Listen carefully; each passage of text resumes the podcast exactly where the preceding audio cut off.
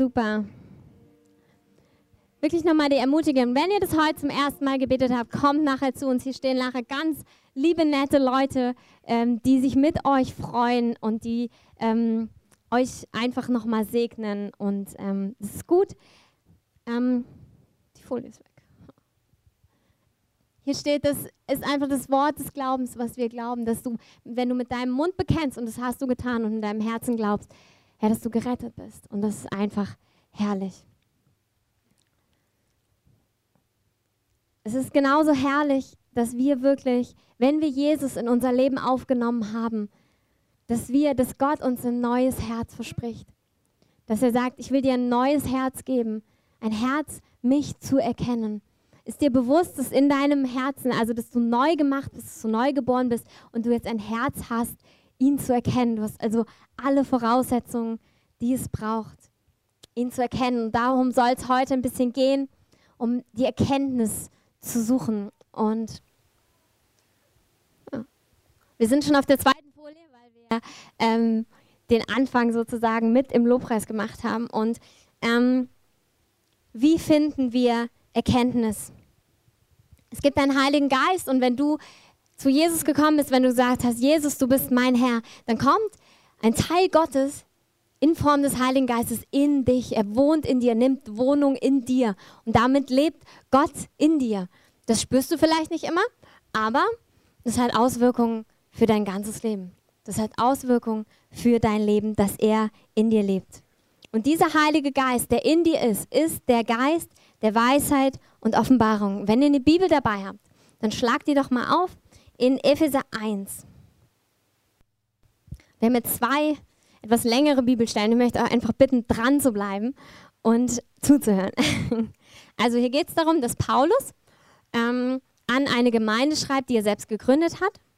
Mm, und er schreibt, hey, es ist toll, also Vers 15 ist das, 1 Vers 15. Ähm, ich habe von eurem Glauben gehört an Jesus Christus und von eurer Liebe zu allen Heiligen. Also er sagt, super, ihr glaubt und ihr habt Liebe für Menschen, ihr kennt mich, ihr, ihr glaubt an mich, ihr habt Liebe zu Menschen, das ist wunderbar. Und dann sagt er, aber was ich für euch bete, ist, dass Gott, der Vater, euch gebe den Geist der Weisheit und Offenbarung in der Erkenntnis seiner selbst. Er erleuchtet die Augen eures Herzens, damit ihr wisst, was die Berufung, die Hoffnung seiner Berufung, was der Reichtum der Herrlichkeit seines Erbes in den Heiligen und was die überragende Größe seiner Kraft an uns, den Glaubenden, ist, nach der Wirksamkeit der Macht seiner Stärke. Und der Anfang, also dass er sagt, hey, ich bete, dass ihr den Geist der Weisheit und Offenbarung bekommt. Das ist quasi die Voraussetzung für die nächsten Sachen. Das heißt, wenn du, wie in Vers 18 möchtest, dass die Augen deines Herzens erleuchtet sind, dass du weißt, wer du bist, du weißt, was für eine Berufung du hast, wozu du auf dieser Welt bist, wenn du Gott erkennen möchtest, dann sagt er, der einzige Weg dahin ist durch diesen Geist der Weisheit und Offenbarung. Und es ist so interessant, dass, dass Gott sich festgelegt hat. Er hat gesagt, das ist der Weg. Der Heilige Geist ist der, der uns den Vater offenbart. Er offenbart uns, er führt uns in die geistliche Welt. Und in Lukas 10, 21, ich lese euch mal eine Übersetzung vor, das ist die Neues Leben Übersetzung. Da betet Jesus zu seinem Vater und er sagt, ich danke dir, dass du die Wahrheit vor denen verbirgst, die sich selbst für klug und weise halten. Ich danke dir, dass du sie stattdessen denen enthüllst, die ein kindliches Gemüt haben. Ja, Vater, so wolltest du es. Und ganz ehrlich, eine der größten Schranken, Gott zu erkennen und Erkenntnis zu finden, ist, wenn wir uns selbst für klug halten. Das funktioniert einfach nicht. Und zwar, weil Gott gesagt hat, es funktioniert einfach nicht. Das ist nicht der Weg, wie es läuft, sondern durch den Geist der Weisheit und Offenbarung. Die gute Nachricht daran ist, du musst gar nicht schlau sein, du musst gar nicht total intelligent sein, du musst gar nicht total gebildet sein. Und ganz, ich bin, ich bin total für diese Dinge. Ich liebe Fortbildung, Weiterbildung, Studium, alles finde ich super. Aber Gott sagt, wenn du denkst, dass das dich in Erkenntnis bringt, wird es genau nicht funktionieren. Umso mehr du darauf baust, umso weniger funktioniert es. Wenn du weißt, äh, da, das ist nicht der Hauptteil. Und tust es, wird, Gott wird es nutzen. Der Heilige Geist legt, er liebt es, er sich auf Studiums und alles möglichen Studiums, ne? Studien, wie auch immer. er liebt es einfach, sich da drauf zu legen und einfach darin Offenbarung zu schaffen, definitiv. Aber wenn du denkst, das ist der Weg, wie ich Erkenntnis finde, dann ist es fast wie Gott sagt, ne, dann verbaue ich sie dir. Weil das will ich nicht. Ich will, dass du auf mich vertraust. Ich möchte, dass du auf meinen Geist vertraust. Ein Geist der Weisheit und Offenbarung. Über ihn lesen wir noch in 1. Korinther 2, das könnt ihr auch gerne mit aufschlagen. 1. Korinther 2, 9. Da geht es um diesen Heiligen Geist. Na, fangen wir 10 an. Uns aber hat Gott es offenbart durch den Geist. Denn der Geist erforscht alles, auch die Tiefen Gottes. Denn wer von den Menschen weiß, was im Menschen ist, als nur der Geist des Menschen, der in ihm ist? So hat auch niemand erkannt, was in Gott ist, als nur der Geist Gottes. Wir aber haben nicht einen Geist der Welt empfangen, sondern den Geist, der aus Gott ist, damit wir die Dinge kennen, die uns von Gott geschenkt sind. Davon reden wir auch. Nicht in Worten, gelehrt durch menschliche Weisheit, sondern in Worten, gelehrt durch den Geist, indem wir Geistliches durch Geistliches deuten. Also er schreibt hier, ist auch wieder Paulus, er schreibt ja hier, wovon wir reden, das ist nicht mit menschlicher Weisheit. Das heißt, es gibt ein Gegenteil zwischen menschlicher Weisheit und göttlicher Weisheit. Und es ist nicht immer so, dass menschliche Weisheit falsch oder total schlimm ist, sondern Gott sagt, aber es gibt eine göttliche Weisheit. Und manchmal verbaut dir der Weg in menschliche Weisheit, wenn du darauf vertraust, verbaut dir den Weg hin zu göttlicher Weisheit. Und er sagt hier, na, es geht ja nur durch den Heiligen Geist. Denn nur der Geist weiß, was in den Tiefen Gottes ist. Wen sonst könnten wir fragen? Das ist wie, ähm, du willst über jemanden was erfahren, sagen wir, du bist verliebt in jemanden und wen fragst du dann? Du fragst ja nicht XY dann, ähm, ob er dir irgendwas drüber verraten kann. Man, vielleicht kennt ihr das aus eurer Teenie-Zeit, dass man dann sich so langsam annähert und so ein bisschen Infos haben will und was mag er denn und so. Und dann ähm, fragst du ja am besten den besten Freund oder die Schwester oder wo man auch immer gut Infos herbekommen kann. Also jemand, der ihn kennt. Jemand, der ihm nah ist. Jemand, der, der einfach seinem, seinem Leben nah ist oder ihrem Leben natürlich. Und deshalb ist es genau der Heilige Geist, der uns in diese Wahrheit führt, der uns erzählt, wie ist Gott? Wer ist er? Was mag er eigentlich gern? Das ist der Heilige Geist und zwar er alleine. Und ich glaube, es ähm, es ist eine eigene Predigt, jetzt drüber zu reden, okay, was ist eigentlich geistlich, was ist fleischlich. Auch da würde ich euch bitten, da, wenn ihr merkt, ihr habt da Vorurteile oder ihr merkt so, äh, geistlich, fleischlich, das nervt mich schon, dann ähm, setzt euch da einfach anhand der Bibel nochmal mit auseinander. Das ist total wichtig und es ist total wichtig, dass wir da nicht so eine oberflächliche Sicht drauf haben, sondern dass wir wirklich von dem sprechen, wovon Gott spricht. Aber es ist definitiv so, definitiv, wenn du neu geboren bist, wenn du Jesus als deinen Herrn angenommen hast, dann ist dein Geist lebendig geworden. Und die Bibel spricht so in Bildern manchmal von, von einem Säugling, der, der äh, Milch braucht und dann wird ähm, das älter und dann brauchst du feste Nahrung. Und so ist es wirklich auch ein Wachstumsprozess in eine geistliche Welt reinzuwachsen. Also wirklich zu lernen, geistlich zu schauen. Die Bibel spricht auch davon, dass wir unsere Gedanken erneuern. Dass das, was wir vorher gelernt haben, dass es wie so ein Upgrade braucht, dass wir jetzt verstehen, ach nee, so ist das. Und manchmal kann das entgegengesetzt sein zu dem, was wir vorher gedacht haben.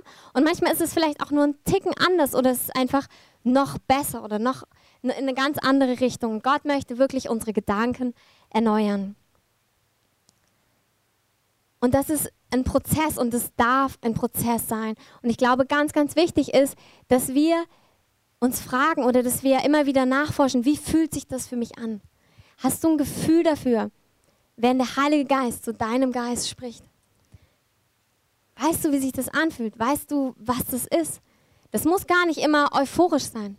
Manchmal ist es, also ich merke das manchmal bei mir, dass ich, wenn ich rede und dann merke ich, während ich rede, ah krass, irgendwie ist das, ich glaube, das ist wahr. Ich glaube, das ist richtig so.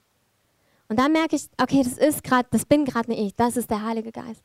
Oder manchmal, wenn ihr eine Bibelstelle lest und total die Begeisterung dafür bekommt. Oder wenn ihr im Lobpreis steht und denkt, ja, weiter, weiter, weiter, soll nicht aufhören. Das ist der Heilige Geist. der euren Geist lebendig macht. Und es ist total wichtig, dass wir wissen, wie sich das anfühlt, weil das Ziel von Gott ist, dass wir nicht mehr hin und her geworfen werden durch irgendeine Täuschung, die definitiv in dieser Welt ist, sondern dass wir wissen, was wir glauben und warum wir das glauben und dass wir fest darin stehen, weil wir unterscheiden können. Und deshalb hat Erkenntnis suchen hat zwei Faktoren. Und ich wollte es nicht erster und zweiter Faktor nennen, weil es gibt keine Reihenfolge, das ist ein Faktor und gleich kommt auch wieder ein Faktor.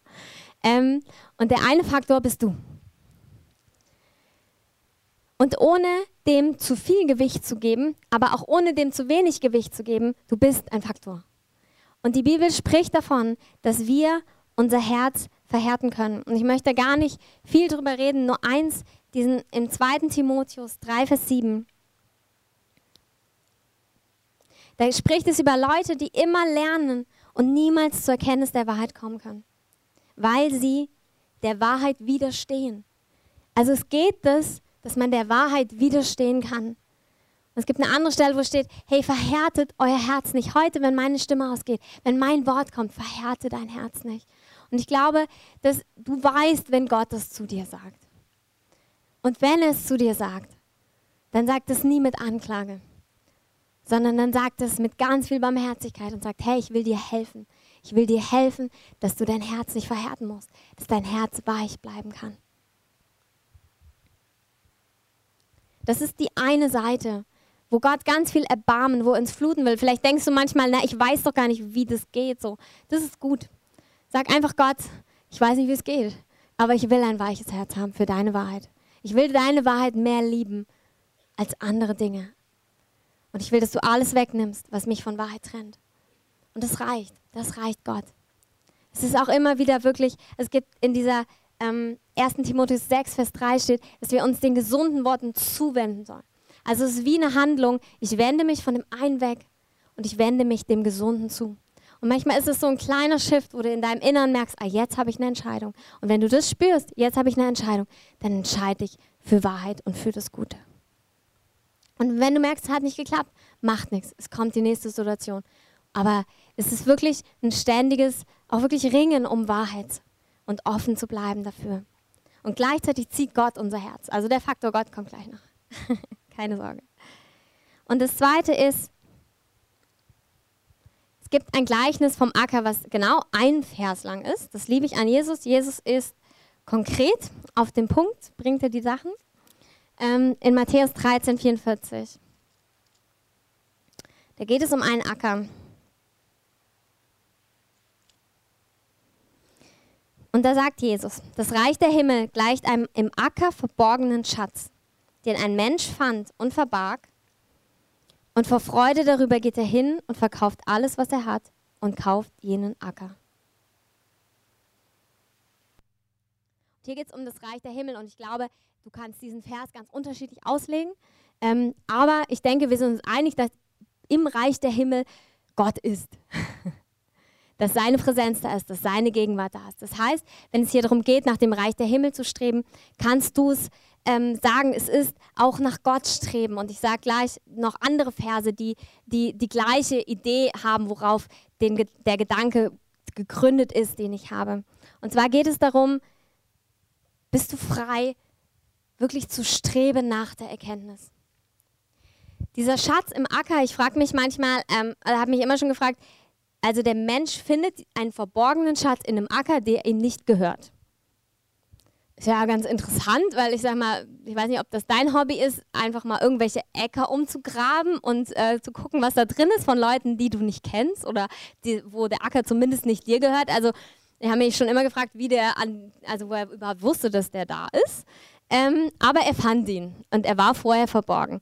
Jetzt sagt halt Jesus hier nicht, also es ist ein Mensch, der fand einen wundervollen Schatz auf seinem Küchentisch, sondern es ist in einem Acker verborgen in einem Acker, der in der Regel aus Matsch oder halt Erde besteht. Ähm, und wenn du den ausgraben willst, dann ist es A Arbeit und B machst du dich schmutzig. Da sind wir uns einig, oder? Also es ist jetzt nicht so das Einfachste. Also er findet ihn, wie auch immer, ähm, verbirgt den wieder, also ist ziemlich schlau. Und dann gibt er, will er diesen Acker kaufen. Und dann steht hier das schöne Wörtchen und vor Freude darüber. Geht er hin und verkauft alles, was er hat und kauft jenen Acker. Und das ist auch, was Gott in uns machen will. Wenn Dinge einen Preis haben, will Gott uns immer eine Freude dran geben. Er will immer unser Herz dran hinziehen, dass wir es wollen. Wirklich, das ist das, ein freudigen Geber liebt der Herr. Also da, wo wir Dinge geben, wo wir Dinge einsetzen, will Gott, dass wir das aus Freude heraus machen. Und er gibt uns auch die Freude. Aber er verkauft auch alles. Also die Gnade hier drin ist nicht, dass, dass er nicht alles, also dass, dass der andere sagt, ach komm, guckst so nett, ich schenke dir den Acker, gar kein Problem. Sondern er muss alles verkaufen, um diesen Acker zu bekommen. Es hat einen Preis. Und trotzdem ist es aus Freude heraus. Es ist beides. Es ist wirklich beides mit drin. Und mir geht es heute darum, wirklich alles wegzuschaffen, was zwischen uns und einer Leidenschaft steht. Einem leidenschaftlichen Ringen und ja, Ringen ist vielleicht zu negatives Wort sogar, aber ein Kämpfen um Dinge. Hm. ich musste, ich habe irgendwie immer, also ich bin so aufgewachsen, ich war so ganz behütet und ähm, bin dann immer, ähm, immer fleißig in die Schule gegangen, wie wir alle bestimmt. Und ähm, bei mir war es so ein Ding, dass ich ganz früh schon, ähm, also habe gemerkt, dass das hat geklappt und irgendwie habe ich da so ein bisschen meinen Wert rausgezogen. Also ich bin in die Schule gegangen, habe gelernt und mein Ziel war halt immer, die guten Noten mit nach Hause zu bringen. Ne? Also jeder hat so, so seine Maschen durchzukommen im Leben und meine Masche war halt, ich habe gute Noten, also muss ich was wert sein. So. War jetzt nicht ganz so heil, aber hat Gott auch wirklich viel gemacht jetzt. Ähm, aber so war es jetzt erstmal. So, hat den Vorteil, ich habe halt viel gelernt, aber dann ähm, habe ich also mein Abitur gemacht und bin dann, habe dann angefangen zu studieren und habe dann einen Bekannten gehabt, also mit dem wir oft zusammen gelernt haben. Und dann habe ich gemerkt, so, der hat dann auch immer so Fragen gestellt und, und es war so witzig, weil wir waren halt in der Lerngruppe zu mehreren und, ähm, und er hat dann immer so ganz irgendwelche Fragen noch drumherum und wir haben uns immer gedacht, ach, ist doch überhaupt nicht wichtig für die Prüfung ich muss doch nur die Prüfung bestehen. Also das ist doch das Ziel. Jetzt, jetzt ich doch nicht mal hier und da noch. Also das ist total unwichtig auch. Und das Krasse ist aber, dass mich das total, also dieser Mensch mich total inspiriert hat, weil ich gemerkt habe, der hat eine Leidenschaft für ein Thema, was ich überhaupt nicht habe. Weil ich mein ganzes Leben immer im Sinne von, na, das Thema ist jetzt gar nicht mal, also ich habe gar keine Leidenschaft für ein Thema zugelassen, weil mein Hauptziel war, diese Prüfung gut zu machen. Was ja jetzt gar nicht schlecht ist so. Und er musste bestimmt auch lernen, mal fokussiert ähm, für eine Prüfung zu lernen. Aber er hatte was, was ich nicht hatte. Und zwar eine Leidenschaft für eine Sache. Weil ich in diesem Leistungsschema drin gehangen habe, war bei mir gar kein Platz, gar kein Raum, weil ich so zielfokussiert auf diese Prüfung zugesteuert bin. Da war gar kein Raum, eine Leidenschaft für irgendwas groß zu entwickeln. Und so war es bei ihm. Also sein Nachteil war, wenn ihn was interessiert hat, war er brennend, wenn nicht, dann halt auch nicht äh, hat auch Vor- und Nachteile, aber er war zumindest brennend für Dinge. Und ich habe gemerkt, ich will das auch. Ich will auch eine, aus Leidenschaft heraus lernen. Und Gott hat mir dann mich über Jahre wirklich auch geführt, dass er sagt, ja, Donja, das ist eigentlich auch mein Ziel für dein Leben, wie du Dinge lernst, wie du Dinge tust. Du sollst lernen, aus Leidenschaft heraus zu handeln. Du sollst lernen, du, einen Job aus Leidenschaft heraus zu tun, egal was für ein Job das ist. Das soll kein Pflichtbewusstsein sein. Ich will dich so freisetzen, dass du frei bist von Druck und dass du kämpfen kannst für Dinge, weil sie deine Leidenschaft sind. Ich habe immer schon gerne Biografien gelesen und mich hat es so fasziniert, wenn Leute ihr ganzes Leben aufgegeben haben für die damals die Sklavenbefreiung, für, für Werte, die sie haben in ihrem Leben, wo sie gekämpft haben für etwas. Und ich habe gemerkt, ich habe gar keine Kapazität dazu, weil ich so gebunden bin an diesem gut, schlecht, geschafft, nicht geschafft. Also so diese, diese, auch wirklich über eine Zeit lang an was dran zu bleiben, das schaffen wir nur, wenn wir eine Leidenschaft für etwas haben. Und ich glaube, dass Gott heute wirklich Einzelnen von euch sagt, wenn du das Gefühl hast, du willst viel mehr von mir wissen, du willst viel mehr von mir erfahren, erkennen, dann ist es genau so ein Punkt, wo du lernen darfst zu kämpfen. Und zwar mit dem Bewusstsein, ist es alles Gnade. Der Herr schenkt es. Und doch gibt es die Stellen, wo es wirklich darum geht, etwas einzusetzen dafür. Und das dürfen wir lernen aus einer Leidenschaft heraus, nicht aus einem Zwang, nicht aus einem Druck, nicht aus einem, oh, jetzt muss ich auch noch. Aber wenn du merkst, dass dich das schon überfordert, dann sagt der Herr, ich habe was anderes für dich. Ich habe für dich eine Kapazität zu kämpfen, weil das meine Natur ist und weil das eigentlich auch deine Natur ist. Und da, wo du merkst, nee, das, das, das gibt mir nur Druck, der Druck ist nicht von Gott, sondern da will Gott dein Herz berühren, damit du heil und frei wirst, damit du ja, leidenschaftlich kämpfen und reinpressen kannst in Dinge und dranbleiben kannst. Und zwar auch über einen längeren Zeitraum. Ihr müsst euch mal Erweckungsgeschichte anschauen. Leute, die wirklich da oben ähm, auf irgendwelchen Podien ta vor tausenden Leuten stehen. Und dann hört euch mal die Geschichten an. Die haben gekämpft dafür. Die sind einen Weg gegangen. Joyce Meyer hat mal gesagt, das ist eine Predigerin in den USA, ist ganz bekannt, hat so Fernsehshows. Sie hat mal gesagt, hey, es gibt ganz viele Leute, die das haben wollen, was ich jetzt habe. Und dann hat sie gesagt, sie antwortet den Leuten dann immer, hey, wenn du das haben willst, was ich habe, dann musst du den Preis auch bezahlen. Du weißt nicht, wonach du fragst. Und das ist wirklich so, es hat einen Preis. Wir machen das aus Leidenschaft, es ist Freude da, es ist Frieden da, Gott ist in allem drin. Und trotzdem hat es einen Preis.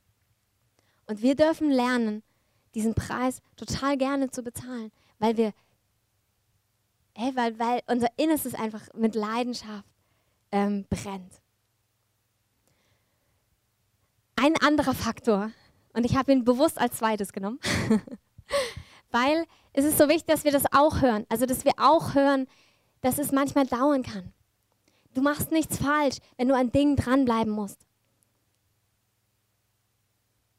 Manchmal braucht es etwas. Manchmal braucht es einen Einsatz, den wir wieder aus Gnade bringen dürfen. Nicht in unserer Kraft, sondern wirklich in seiner.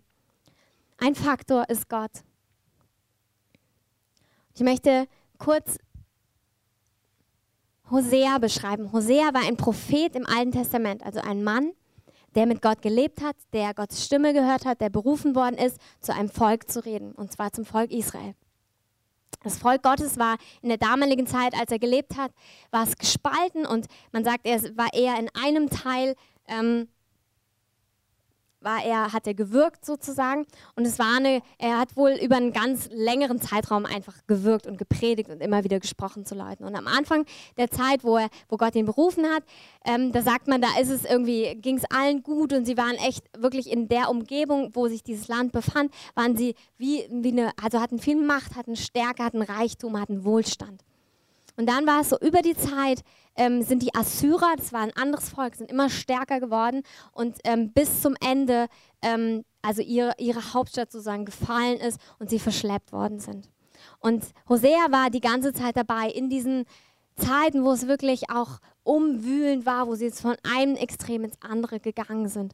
Und was er die ganze Zeit durchgehend gemacht hat, war, dem Volk zu sagen, es gibt einen Gott, der liebt euch der will euch und der will eure Treue. Und er ist euch treu. Die ganze Zeit. Das war seine Botschaft. Seine Botschaft war, hey, es gibt diesen Gott, der euch liebt. Und er will aber wirklich auch eure Liebe. Und Hosea hat ein bisschen äh, speziellen Auftrag dann bekommen. Also ähm, Gott hat zu ihm gesagt, nimm dir eine Frau, die eine Hure ist. Also eine, die dir auch untreu, untreu sein wird. Ähm, weil sie sich nicht an dich binden wird. Und er hat sich eine Frau ausgesucht, hat sie zur Frau genommen, hat Kinder mit ihr bekommen. Und Gott hat gesagt, das ist ein Sinnbild dafür, wie ich zu meinem Volk stehe. Und da merkt ihr, da geht es nicht um irgendwelche Regeln oder Gesetze, sondern Gott macht es ganz, ganz persönlich. Er holt es auf eine Ebene, wo es auf einmal super persönlich wird und wo auch jeder das nachvollziehen kann. Wir sagen kann, oh Mann, heirate eine Frau, die dir untreu sein wird. Oh, wie krass. Ich weiß nicht, ob ihr schon mal Liebeskummer hattet. Ich glaube, bestimmt hat es jeder schon mal gehabt. Ähm, aber das ist nochmal eine Nummer krasser. Und Gott hat so gesagt, ich wünsche mir das so. Das ist eigentlich mein Wunsch. Mein Wunsch ist, einen Bund mit euch einzugehen. Beziehungsweise ist diesen Bund mit ihnen eingegangen. Und mein Wunsch ist, dass ihr meine Treue erlebt und dass ihr merkt, dass diese Treue euch freisetzt, auch wieder treu zu sein. Also das war die Ursprungsvoraussetzung. Und das ist die gleiche Voraussetzung, die auch bei dir gilt. Gott möchte eine Beziehung zu dir haben. Und zwar eine tiefe Beziehung, die von ähm, Treue geprägt ist. Und in diesem Rahmen spricht Gott über Erkenntnis. Und zwar sagt er, ich will dich mir verloben in Ewigkeit. Und ich will dich mir verloben in Gerechtigkeit und in Recht und in Gnade und Erbarmen. Ja, in Treue will ich dich mir verloben. Und du wirst den Herrn erkennen. Er sagt, hier ist ein Bund und im Rahmen dieses Bundes werde ich mich dir offenbaren. Und ich weiß nicht, ob ihr euch noch daran erinnern könnt oder gerade drin seid, wenn man jemanden neu kennenlernt und merkt, ah, den finde ich cool, den finde ich echt, den finde ich toll. Ist es immer ein Risiko, sich auf jemanden einzulassen. Wir hatten heute eine Trauung, was wunderschönes. Und hey, die zwei sind einen Weg zusammen gegangen. Und es war immer wieder ein Schritt zu sagen, ich öffne mich dem anderen.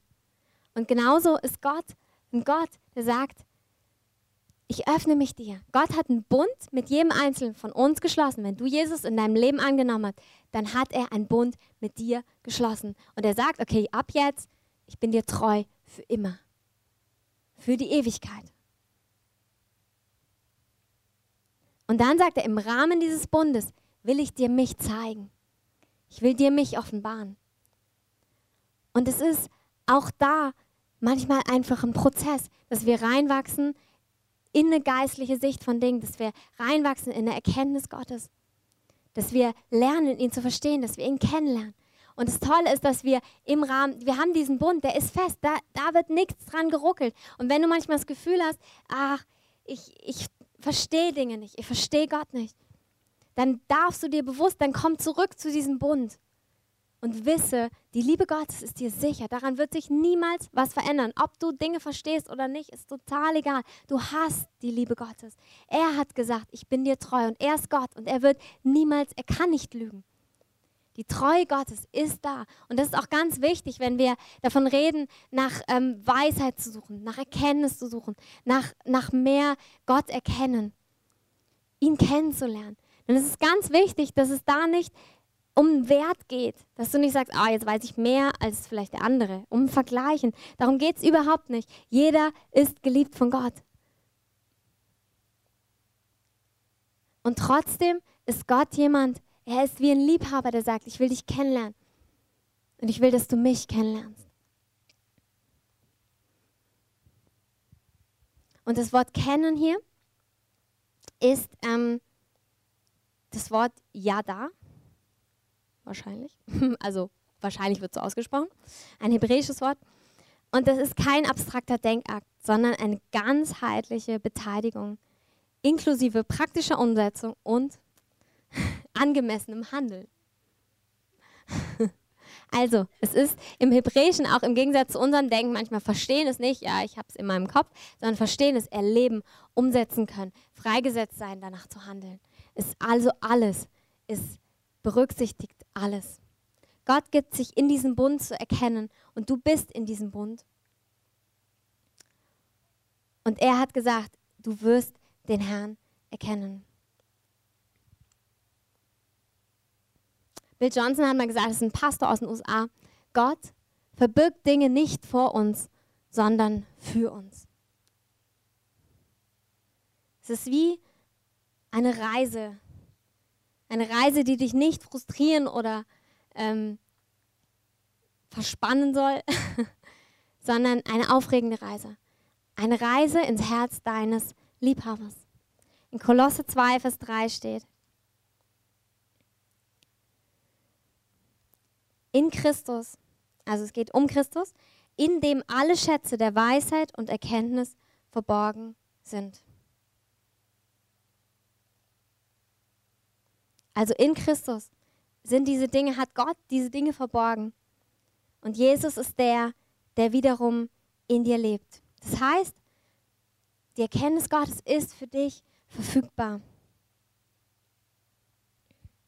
Und jetzt lass uns noch einmal in die Sprüche schauen, was die Sprüche sagen über Erkenntnis und Weisheit, Begehren. Hm.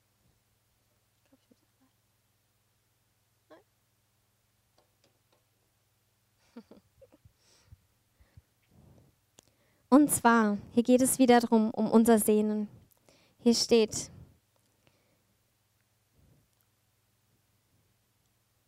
mein Sohn, also es ist von Salomo geschrieben, wenn du meine Reden annimmst und meine Gebote bei dir verwahrst, indem du der Weisheit dein Ohr leist, dein Herz dem Verständnis zuwendest. Ja, wenn du den Verstand anrufst, zum Verständnis erhebst deine Stimme, wenn du es suchst wie Silber und wie Schätzen ihm nachspürst, dann wirst du verstehen die Furcht des Herrn und die Erkenntnis Gottes gewinnen, denn der Herr gibt Weisheit. Und Vers 10, denn Weisheit zieht ein in dein Herz und Erkenntnis wird deiner Seele lieb. Und das ist der Prozess, den Gott für uns hat. Hey, es ist etwas, such es. Such es wie Gold und Silber. Und zwar, weil es deiner Seele lieb ist. Weil Erkenntnis, weil Weisheit deiner Seele, weil du merkst, es ist, es ist gut, es tut dir gut. Das ist etwas, was du begehrst. Es ist wie ein Schatz oder eine Sahnetorte oder was auch immer für Kuchen du gerne magst. Es ist wie etwas, was Leckeres, was Schönes, was du begehren kannst. Und zwar aus der Sicherheit der Beziehung zu Gott. Dass du weißt, dass du weißt, er, da ist alles geregelt. Du hast Frieden mit Gott. Du musst ihm nichts beweisen. Du kannst ihm auch nichts beweisen. Und aus dem Wissen heraus, er wird, also es war zu aller, seine Sehnsucht, dass du ihm begegnest und dass er dir begegnet. In Hosea 6, Vers 3 heißt es, so lasst uns ihn erkennen. Lasst uns nachjagen der Erkenntnis des Herrn. Sicher wie die Morgenröte ist sein Hervortreten. Er kommt wie der Regen zu uns, wie der Spätregen, der die Erde benetzt. Gott offenbart sich seinem Volk. Du bist Teil seines Volkes. Gott offenbart sich uns. Das ist sicher. Das ist ganz sicher. Und es ist wirklich verfügbar für uns. Und ich glaube, es ist total wichtig, dass wenn du merkst, du bist in Zeiten, wo du irgendwie merkst, na, es geht nicht voran. Oder du weißt nicht, wie der Weg ist. Du weißt auch, du verstehst Dinge nicht, du verstehst Wege nicht, du verstehst Gott vielleicht nicht manchmal. Dann wisse, der Herr kommt mit Erkenntnis und Offenbarung. Und als allererstes kommt er mit seiner Liebe. Und ich glaube, dass Gott uns einfach freisetzen will, mehr noch aus Leidenschaft zu streben für seine Weisheit, für sein Verständnis, für seine Erkenntnis. Und ja, es gibt Punkte, da müssen wir Frieden haben, auch wenn wir Dinge nicht verstehen. Das ist auch ganz wichtig. Wir werden auf dieser Welt nicht alles verstehen. Wir werden bei Stückweise bleiben. Das ist auch wirklich Fakt. Aber ich glaube, es gibt da viel mehr für uns. Es gibt da Dimensionen, die haben wir noch nicht entdeckt und die können wir entdecken und die werden wir entdecken, weil Gott treu ist und weil er uns verheißen hat, dass wir ihn erkennen werden. Er wird kommen wie die Morgenröte. So wie die Sonne aufgeht, jeden Tag wird der Herr kommen. Und er sieht einfach, dass der Wunsch, der in deinem Herzen ist. Und ich möchte jetzt einfach, vielleicht können wir Musik einspielen.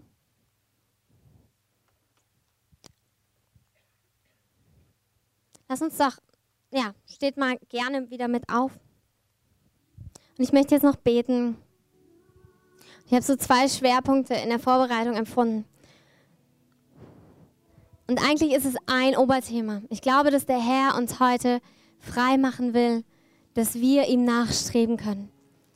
Aus einer, mit einer Leichtigkeit, mit einem Wissen, dass wir geliebt sind, mit einem Wissen, dass er das beantwortet, in dem Wissen, dass wir alles haben, was wir brauchen, dass es ganz nah bei uns ist.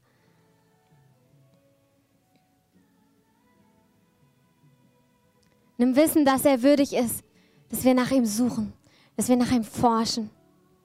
Weil er der Liebhaber ist, der sagt, ich will, dass du mich noch mehr kennst. Glaub mir, wenn ein Wunsch in deinem Herzen ist, ihn mehr zu kennen, es war zuerst sein Wunsch. Es war zuerst sein Wunsch, dass du ihm ganz nah bist. Und er ist der Erste, der einfach alles gegeben hat, damit du ihm nah sein kannst. Und du hast diesen Status. Du bist gerecht gemacht. Da ist nichts mehr, was dich von Gott trennt. Und das setzt dich frei, zu forschen nach ihm zu forschen nach Erkenntnis, zu forschen nach Weisheit, nach geistlichen Dimensionen, nach geistlicher Weisheit, nach geistlichem Verständnis durch den Heiligen Geist. Und Herr, ich bete, dass du uns jetzt deine Liebe offenbarst. Eine Liebe, die sich hingegeben hat, die gesagt hat, es ist mir so wichtig, euch nah zu sein, den Menschen nah zu sein, dass ich mich selbst hingebe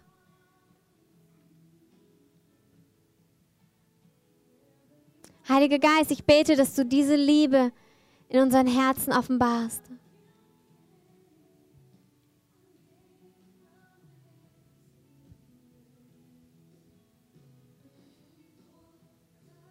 Ich bete für ein Verständnis des Kreuzes, wo Jesus für uns gestorben ist.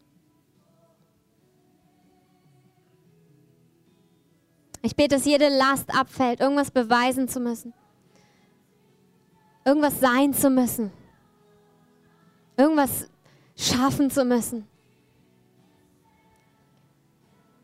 Alles, was wir denken, wir bringen eine Leistung, damit irgendwas funktioniert. Herr, ich bete, dass du es jetzt abwäscht, Heiliger Geist. Weil wir erkennen, Herr, im Angesicht deines Todes, da können wir nichts dazu beitragen. Du hast gesagt, es ist vollbracht. Und so sagen wir, ja, Herr. Wir können nichts hinzufügen. Du hast alles getan.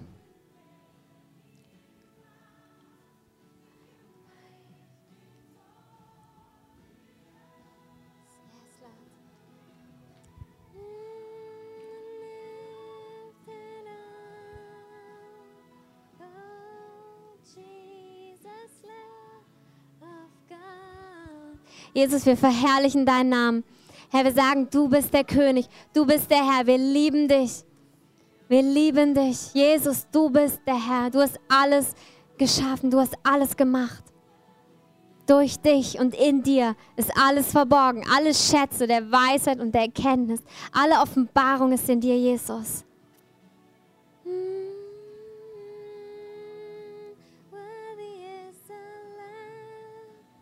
Herr, du bist würdig aller Ehre. Du bist würdig aller Ehre. Und ich möchte einfach jetzt ganz konkret, wenn du das Gefühl hast, dass ein Leistungsdenken dich von Leidenschaft fernhält, wenn du das Gefühl hast, du machst Dinge eigentlich nur aus Pflichtbewusstsein. Und es geht jetzt gar nicht um dein, unbedingt um dein geistliches Leben, sondern dein ganzes Leben deine Arbeit, deine Beziehungen. Du merkst, du versuchst weich zu sein, aber da kommt immer wieder so eine Härte rein, so ein, na, ich muss was schaffen, ich muss was tun, ich muss mich beweisen. Dann heb doch einfach mal deine Hand. Wenn du das Gefühl hast, wirklich dieses, dieses Müssen, Machen, Tun hält dich ab von Leidenschaft, Leidenschaft zu leben in deiner Beziehung zu Gott, leidenschaftlich etwas nachzujagen, weil du immer das Gefühl ganz schnell von Überforderung hast, weil du das Gefühl hast immer, dann kommt dieser Anspruch auch wenn Gott dir sagt, ähm, hey, du musst was einsetzen, dann kommt dieses, oh. Dann heb deine Hand und ich glaube, der Heilige Geist berührt dich jetzt. Ich bete, Heiliger Geist, berühre diese Menschen, Herr, setz sie frei von allem Druck, von aller Last, Herr. Herr, zeige ihnen, dass du alles getan hast, dass sie nichts mehr machen müssen. Herr, setz sie frei in eine Leidenschaft, in leidenschaftliches Verlangen, verzehrt zu sein, zu laufen, keine Angst vor Misserfolgen zu haben, sondern einfach nur auf dich zu schauen, Herr. Dass sie freigesetzt sind. Herr, öffne ihnen die Augen für deine Größe. Herr, dass sie nicht mehr auf sich schauen, ihre eigenen Dinge, sondern dass sie auf dich schauen können. Wirklich, ich bete, Heiliger Geist, Herr, gib uns eine Gnade. Ich bete, dass jetzt eine Gnade ausgeht, auf dich zu schauen, Herr. Und nicht auf die eigenen Dinge, nicht auf den eigenen Wert. Der Herr sagt wirklich zu euch, schau auf mich. Schaut auf mich. Die Lösung ist, dass du von dir selbst wegschaust und dass du in meinen Augen siehst, wie kostbar und wertvoll du bist. Ich habe ein leidenschaftliches Leben für dich. Ein Leidenschaft in alle Bereiche deines Lebens. Ich setze Leidenschaft frei. Ich setze Leidenschaft frei. Der Herr will nicht, dass das Leben trocken ist oder gezwungen. Der Herr will dir eine Leidenschaft geben für alles.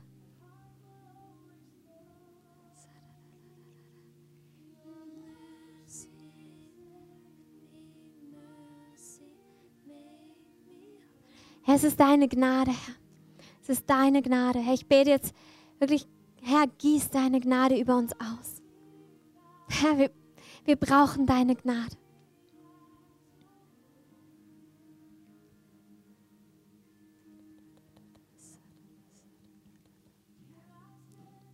Herr, wir stehen hier und wir sagen, Herr, erbarme dich unserer, erbarme dich unserer Herzen, Herr. Danke für deine Erbarmen, Herr.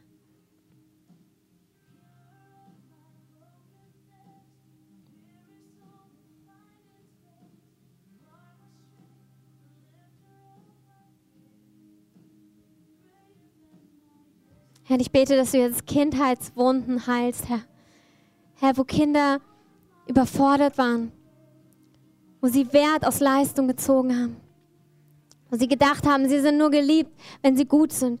Sie sind nur geliebt, wenn sie was richtig machen, wenn sie schon alles können, bevor sie in die Schule kommen, wenn sie, wenn sie gute Noten schreiben, wenn sie gute Dinge machen. Herr, danke für deine Freisetzung. Danke, dass du jetzt Wunden heilst. Und danke, dass du uns offenbarst, dass deine Liebe nicht an Leistung gebunden ist. Sondern dein Wohlgefallen liegt auf uns.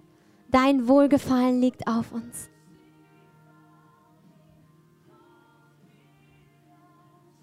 Danke, Jesus. Danke, Heiliger Geist. Danke, Vater. Danke, Vater. Danke, Vater. Herr, Heiliger Geist, offenbare uns jetzt die Vaterliebe.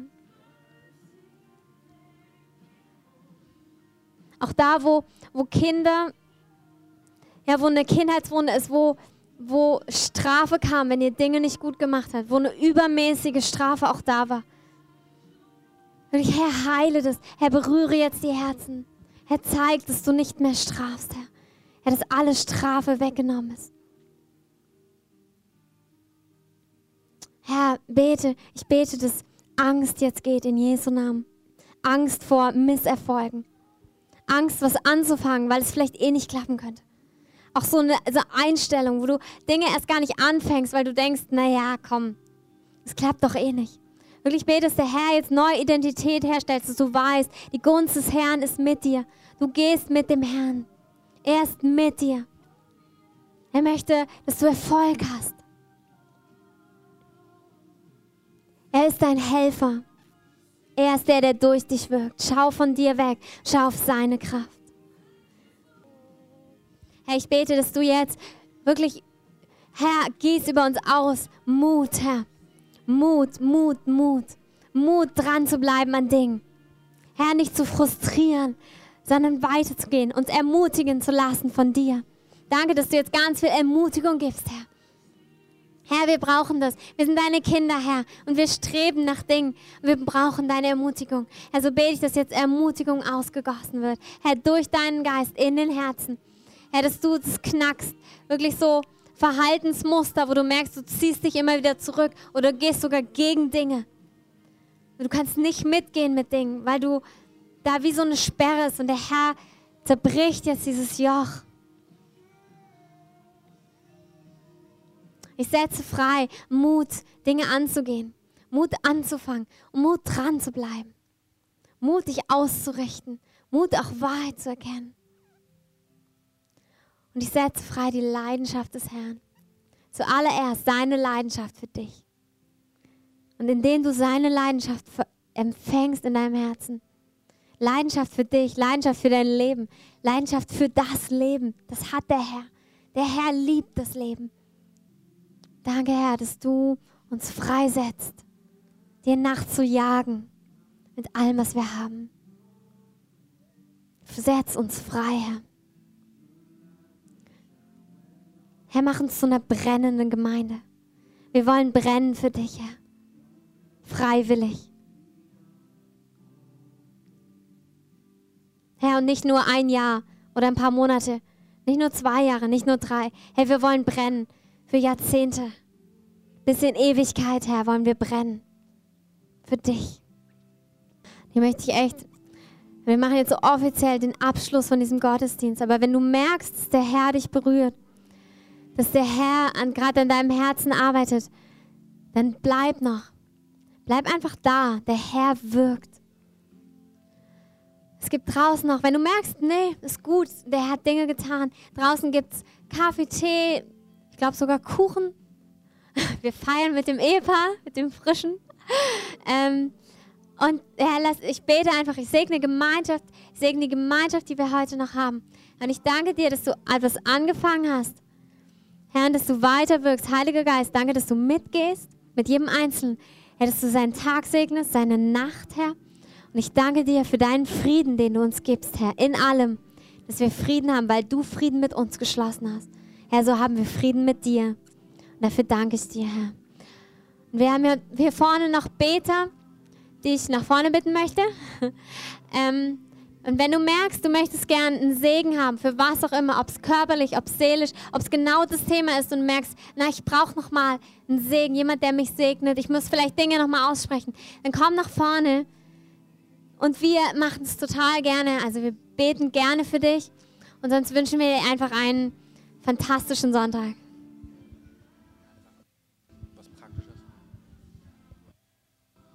Ganz kurz, wenn du zu Gast heute bist oder das erste Mal hier bist, wir gehen oft danach noch essen in verschiedenen Gruppen, kannst dich frei fühlen, da mitzukommen, einfach dich mit ranzuklinken, kannst auch dezent verschwinden und nach Hause gehen, aber bist auch herzlich eingeladen, danach einfach noch mit uns zu sein. Also wenn jemand Gebet braucht, kommt gerne nach vorne.